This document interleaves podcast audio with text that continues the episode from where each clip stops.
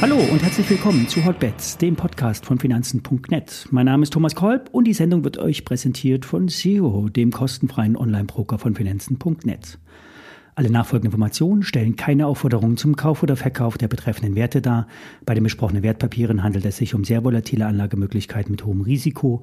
Dies ist keine Anlageberatung und ihr handelt wie immer auf eigenes Risiko. Es hat lange gedauert, bis die Schweizer Nationalbank nun schlussendlich eingegriffen hat. Zwar wird die Übernahme der Credit Suisse durch die UBS als Privatbankentransaktion dargestellt, doch bei Lichte betrachtet ist es ein massives Eingreifen der Schweizer Nationalbank.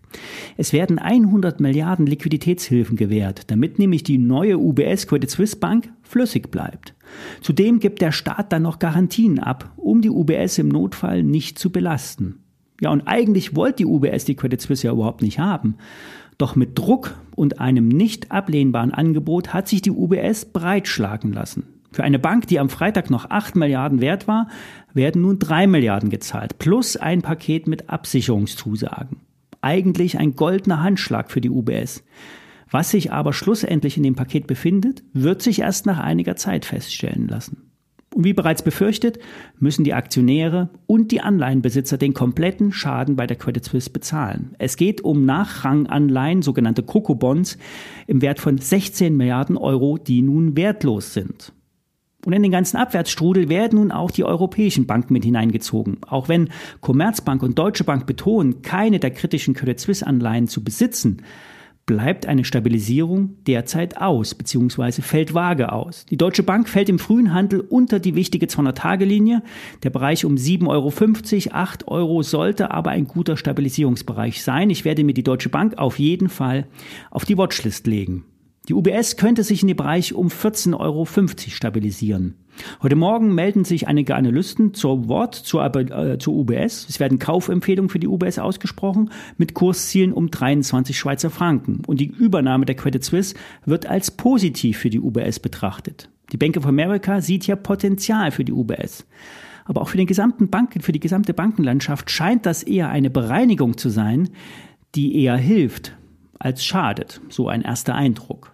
Soll hier aber keine konkrete Kaufempfehlung sein. Trotzdem sind die UBS und die Deutsche Bank eher die Guten unter den Banken. Dazu zählen auch BNP Paribas und auch die SocGen. Aber für den Aktienmarkt kann es insgesamt erst einmal noch schlechter werden, bevor es schlussendlich besser wird. Dass die Lage kritisch ist, zeigt auch das Agieren der Notenbanken weltweit. Es werden jetzt täglich Dollar-Swap-Injektionen durchgeführt, um den weltweiten Geldkreislauf nicht zu unterbrechen.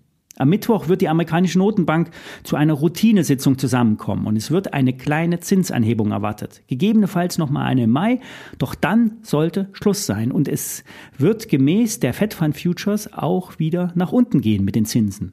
Es stellt sich nun die grundsätzliche Frage, ob nun die Notenbanken ihre Politik ändern, die Anleihenbestände jetzt nicht mehr abbauen, sondern wieder das Gegenteil machen, Liquidität ins System pumpen. Dadurch, dass die US-Banken jetzt Anleihen zum Nennwert der Fed hinterlegen können, um Liquidität zu erhalten, hat die Bilanz der Notenbank plötzlich wieder zugelegt.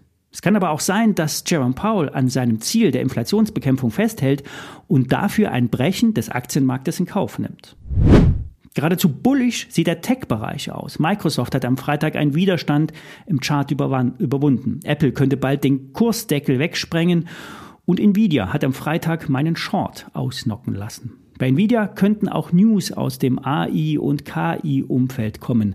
Nämlich von heute bis Mittwoch wird eine Entwicklerkonferenz abgehalten und hier könnten die, könnte die Euphorie rund um ChatGPT weiter angeheizt werden. Denn der Markt erwartet vor allen Dingen bei dem Content-getriebenen Maschinen sehr bald einen nächsten Sprung. Mit dem nächsten Update der ChatGPT-Maschine könnten bald Milliarden an Informationen zu sinnhaften Texten zusammengefügt werden.